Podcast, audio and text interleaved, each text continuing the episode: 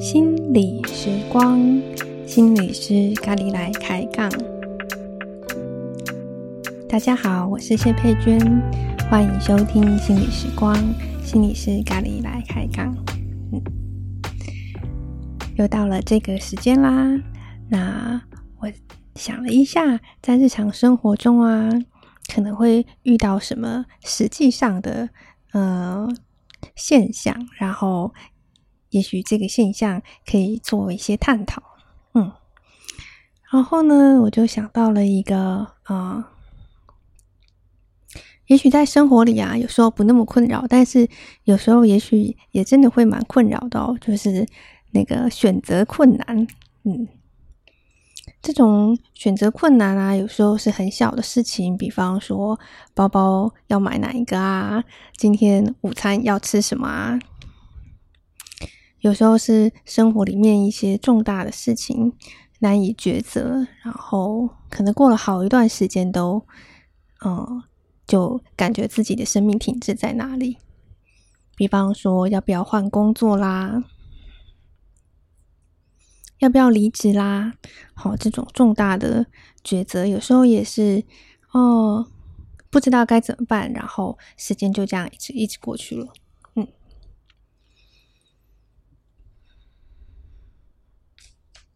关于这种选择困难啊，其实我想，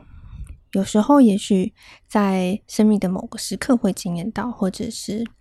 呃不同的人，有些人是小事反而困难选择，有些人是大事困难选择。嗯，当然，大部分的人都还没有到达，就是呃，这里有一个名词叫做选择恐惧症。嗯，选择恐惧症呢？呃，他是在描述说，有些人在面临选择的时候感到困难，总是无法做出让自己满意的选择，而在几个选项中左右为难，进而产生了这种对于选择有一种恐惧的感觉。嗯，选择恐惧症这个名词啊，是在一九七三年哦，有一个人他在他的书里面提出来的。嗯他的书名很有趣，他在谈关于这种呃，从选择恐惧到自主，一个人如何去脱离这种恐惧。那我们来看看啊，这种选择困难不一定有到恐惧啊，可能会是什么原因呢？嗯，有一个跟情境比较有关的因素，我们来谈一下。这个叫做呃，有时候选项越多会越困难选择，叫做过量的选择。有一个故事，我也是在网络上查到，然后才发现说，哎，哦，原来就是选择比较多，真的还会比较困扰呢。这个故事叫做布里丹之炉，就是有一个人，呃，叫做布里丹，他养了一只小毛驴，嗯。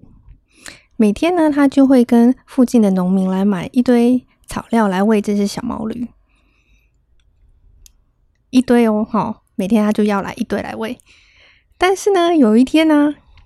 这个送草的农民呢，就是出于对这个布里丹的敬仰，就额外的多送了一堆草料放在旁边。所以呢，现在有两堆，这个数量、质量都差不多的干草。这时候啊，这个小毛驴就不太知道它到底要吃哪一堆好呢？这看起来呢，这两堆啊，它左看看右看看，就分不清到底哪一堆比较好。嗯，就是一会儿看看这里，一会儿看看那里，一会儿考虑数量，一会儿考虑到底哪一个好吃，就这样犹犹豫豫，来来回回这样子。嗯，然后这个故事就说啊，这只小毛驴最终就活活饿死了。嗯，当然这是一个故事啦。不过这也让我们有一个呃，有一个讯息要告诉我们说，其实有时候，诶，多一个选项啊，这个一模一样的选项啊，这个选择的过程其实反而会消耗自己。嗯，所以这种不确定性跟过量的选项，其实有时候会导致影响我们的决策的能力。这个布里丹呢，就是十四世纪的一个法国的哲学家，然后他就说了这个概念，然后就叫做这个故事就叫做布里丹之炉。嗯，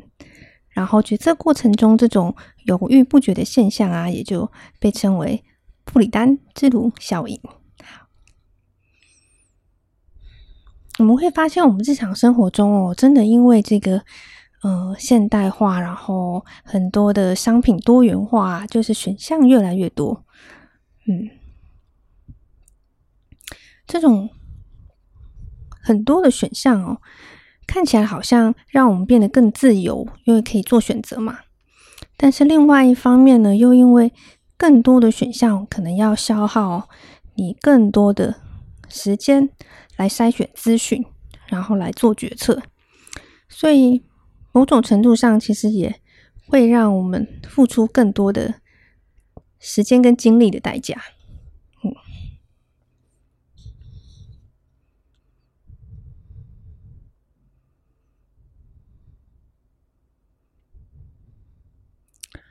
呃。大家如果有兴趣的话，可以去找在那个 TED 有一集的演讲里面，就在谈这种选择的矛盾，或者叫做选择的悖论哈，The Paradox of Choice。这个心理学家呢，他就这个主题又写了一本书这样子，嗯。然后他在谈这种，当我们有了更多的选项的时候，有了更多的可能性，看起来好像更自由，事实上呢，要花费。更多的筛选的成本，嗯，所以就产生了一种矛盾：到底是我更自由了呢，还是到底，诶，它其实就是浪费了我更多的时间，嗯，那我要怎么样去做一个选择？这样子，在这个心理学家的书里面啊，他提到了两个有趣的实验哦，一个是关于果酱的测试。他们去观察这个，呃，首先呢，他会给顾客一张优惠券，就是你试吃了以后啊，你买了一瓶果酱就可以减一美元。然后他们实验分成两组，有一组呢有六款果酱，另外一组呢有二十四款果酱。这些果酱呢，你都可以试吃，然后你可以购买，那只要购买就可以使用那个优惠券。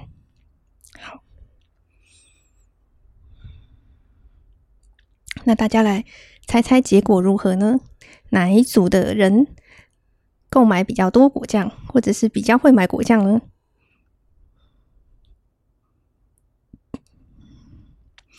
哦，他们实验的结果是这样子的：在那个提供六款果酱的那一组当中，购买果酱的人数是百分之三十；而在提供二十四款果酱的那一组当中，只有百分之三的人买了一瓶回家。嗯，好像选项太多的时候，有时候反而难以选择，难以选择，好像就嗯，好吧，那就这样吧。嗯、买的人反而更少。嗯，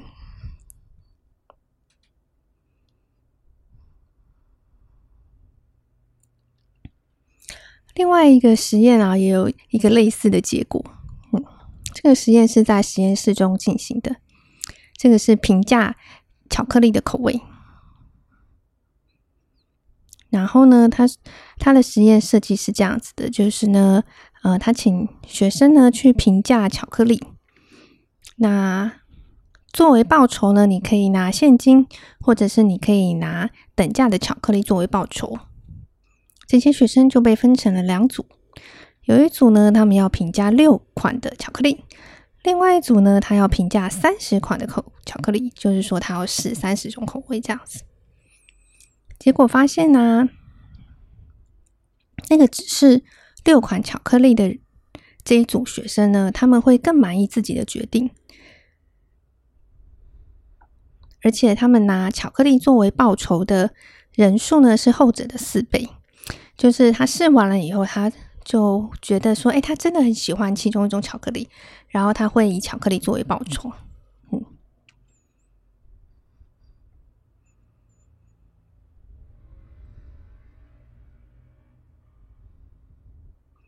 所以这个实验啊，告诉我们说，有时候这个太多选项哦，真的要做出决定，真的是劳心劳累啊。就是光是做这个决定就已经消耗了很多的精力，然后对于做出来的选择，可能也比较不容易感觉到那么的满意。嗯。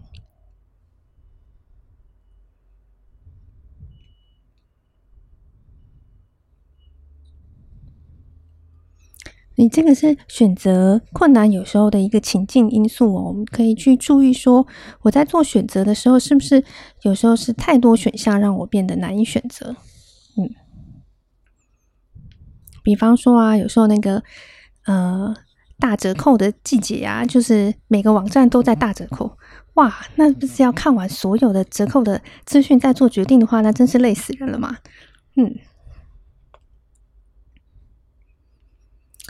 那有时候啊，这个选择困难啊，可能是一些自己内在的因素哦。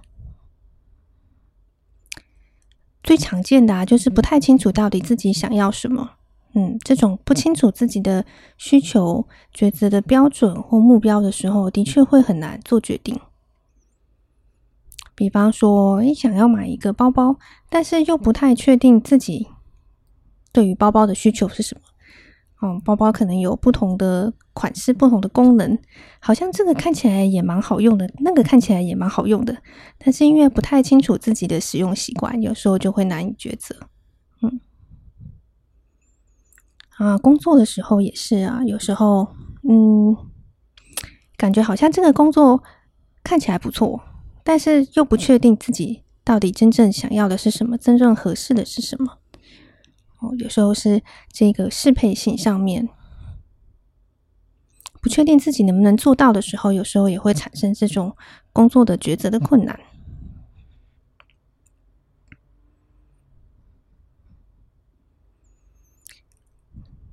那其他的内在的因素啊，也有发现说，比较完美主义的人，有时候就会有这种选择上面的困难。嗯，因为。嗯，很希望自己做了一个选择是正确的，或者是做的一个是一个尽可能最好的选择。那这种想比较多啊，要思考比较多啊，那在选择上面当然就会，嗯，比较需要花比较多的心力在上面。嗯，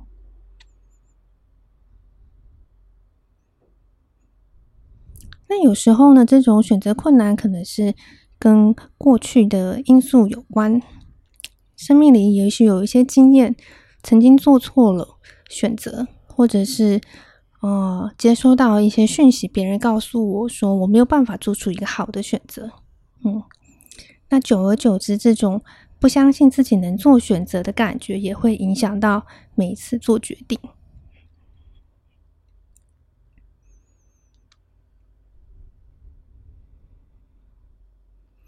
比方说啊，嗯。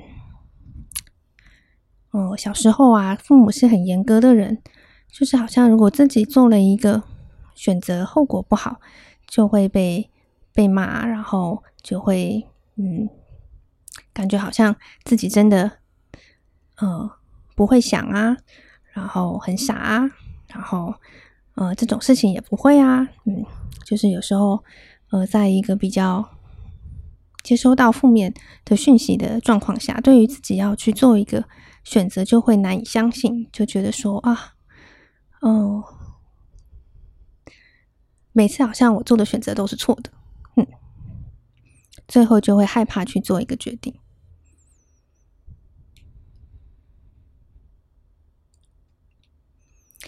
那还有一种状况哦，也许也有可能，有一种是有一种心。态是我很害怕那个后果，所以呢，呃，如果是别人做的决定，那至少不是我做的，嗯，就是害怕做决定要承担的这个责任跟结果，这样子就会有一种，哎，我没有什么意见啦，就是就是宁可让别人来做这个决定，嗯。啊这也是会我们看到，有时候在选择上面有些选择困难的时候，也可以看看说，哦，是不是我心里也哦在担心什么结果这样子。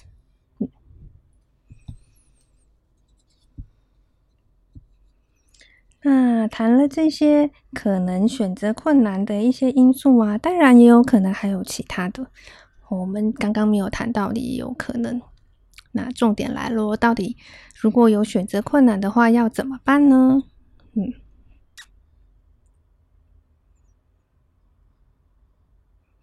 不晓得刚刚一边在谈这一些因素的时候，大家也有没有想到一些生活里面的一些情境？在生活里面的情境里面呢、我相信每个人也都有一些自己去做决定的方法。比方说，有些人他就会去问周围的人的意见，嗯，看看别人是怎么想的。如果是他的话，他会怎么做选择，作为自己的一个参考。这有时候是在于说，呃，我需要一个标准的时候，我不清楚标准是什么，我来看看别人的标准，嗯。那当然啦、我们说做决定还是需要自己知道自己的需求跟目标。所以呢，我第一个步骤当然是哦，如果我不清楚我的需求跟目标，我需要想一想这个，让自己更确定。嗯，再来啊，我们在做选择的时候啊，哦，这个我们刚刚讲的那一个选择的矛盾的心理学家，他说。做选择，有时候我们要思考的是说，你要当一个，呃，就是你希望你这个选择一定是最好的呢，还是说只要可以满足你的就好了？嗯，就是我在做这个选择的时候，也许我不一定要选那一个啊，就是品质最好又最便宜的那一个。嗯，对我来说，就是这个适合我用的就好了。嗯，那。就不需要花那么多的时间去搜寻还有没有更好的，嗯，或者还有没有更便宜的，嗯，所以可以先想一下，我这个决定啊，我是诶够用了，足够了就好了，还是我一定要去找到那个最好的？可能有时候一些重大的事情啊，真的就是因为影响很大，所以需要做出一个最好的决定，那就是。让自己可以去花那些时间成本去做筛选，这也是 OK 的。就是记得说，哦，这个也是我正在投资的一个成本。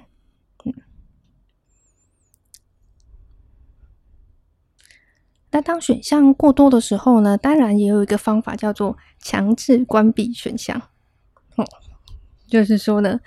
如果选项太多没有办法选的话，那我就干脆只给留给自己两个选项，选 A 或选 B，这样就好了。嗯，这也是一种方法。那个，嗯、呃，有一个影片啊，这已经有点久以前了。哦，就是有一个电影里面有一个心理医生，他就患有这种选择恐惧症，所以他到餐厅里吃饭啊，他吃的是什么呢？他吃每日精选哦，就老板选的每天精选是哪一个，他就吃哪一个，这样他就不用选了。嗯，这个就是一种强制关闭选项的方法。嗯。又或者是说，呃，有时候啊，那个第一直觉跑出来的那个答案哦，嗯，可能是有一些很重要的线索，所以你的头脑里会有第一个直觉是它，嗯，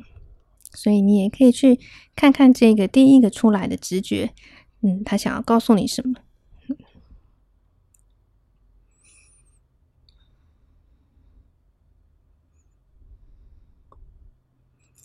那选择困难的时候啊，就是我们提到了这些方法以外，你也可以去观察看看，通常到最后你会怎么决定呢？也许你也有一些你自己做决定的一些模式，嗯，比方说啊，当我困难做决定的时候，我可能让我自己去睡一觉，明天早上醒来，嗯，感觉哪一个比较好，那就哪一个，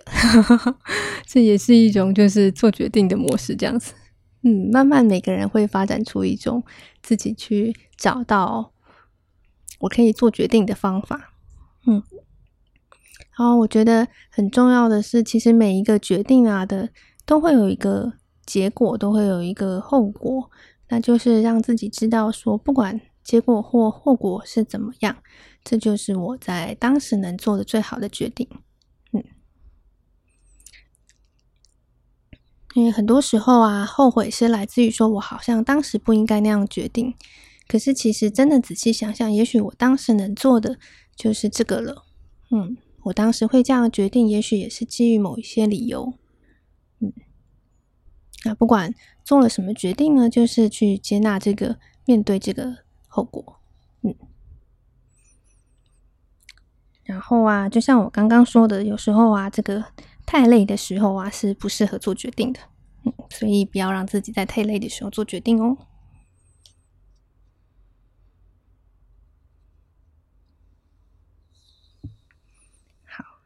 那我们今天谈了这个选择的议题，希望提供了一些新的可能性给你们，然后也祝福大家在生活里越来越清楚自己想要需要的是什么。嗯，好，拜拜喽。